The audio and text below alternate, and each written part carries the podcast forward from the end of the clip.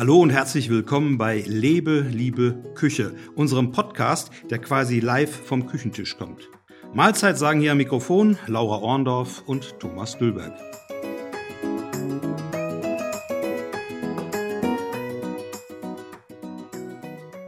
Und weil die Saison gestartet ist, geht es hier heute rund um Spargel.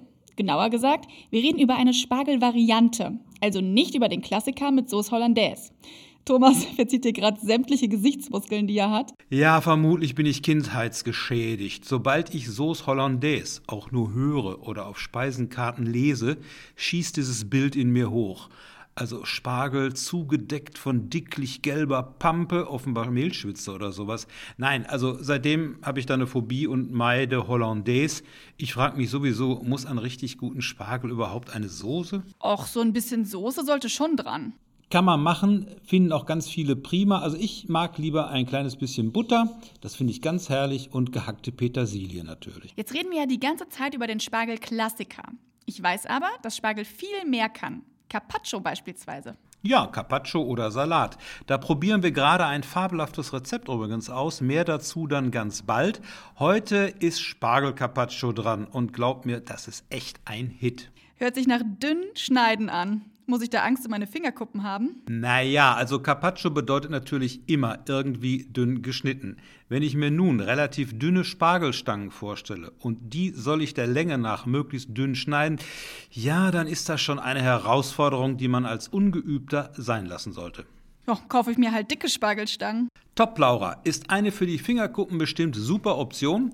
Alternativ, wer eine Schneidemaschine hat, ist hier klar im Vorteil. Darauf lassen sich die Spargelstangen wunderbar dünn schneiden, allerdings auch hier aufpassen. Ui, ein Gericht mit erhöhtem Sicherheitsrisiko, das blutig enden kann. Ach komm, jetzt machen wir keinen auf Drama Queen. Also Zwiebel möglichst klein hacken ist ja auch nicht so ohne Laura. Also beim Spargel sehr sorgfältig, sehr vorsichtig, möglichst dicke Spargelstangen, möglichst dünn schneiden und zwar der Länge nach. Eventuell hilft da ein Sperrschäler. Das muss jeder für sich selbst herausfinden. Also Tipp von mir, ich würde beim ersten Versuch nicht unbedingt den super mega teuren Bio-Bio-Spargel nehmen. Was brauchen wir noch? Ja, wir brauchen Olivenöl, eine Zitrone, Weißweinessig, Parmesan, Fleur de Sel, Pfeffer und, Laura, das ist sozusagen das absolute Topping, eine Handvoll essbarer Blüten, also Gänseblümchen oder so. Die dünnen Spargelscheiben werden blanchiert. Für die Laien unter uns, was genau heißt das?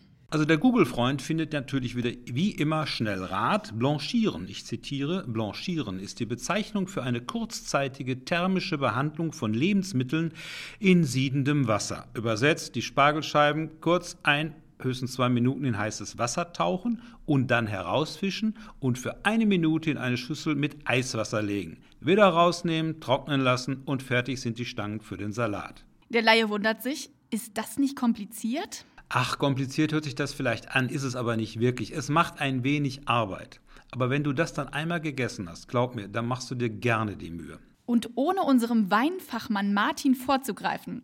Ich finde, zum Spargel passt in jedem Fall ein gut gekühlter Weißwein. Aber jetzt kein Chablis, oder? Auch wenn das mein Lieblingswein ist? Nein.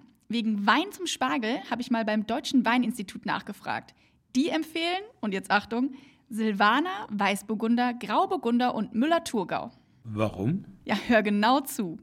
Ihre sanfte Säure und die Aromen, die zart an Birnen, Äpfel, Nüsse und Blüten erinnern, schaffen es, die Stangen sanft zu umschmeicheln und das Beste aus ihnen herauszuholen. Na, dann lasse ich mal gleich das Carpaccio mit einem Weißburgunder umschmeicheln.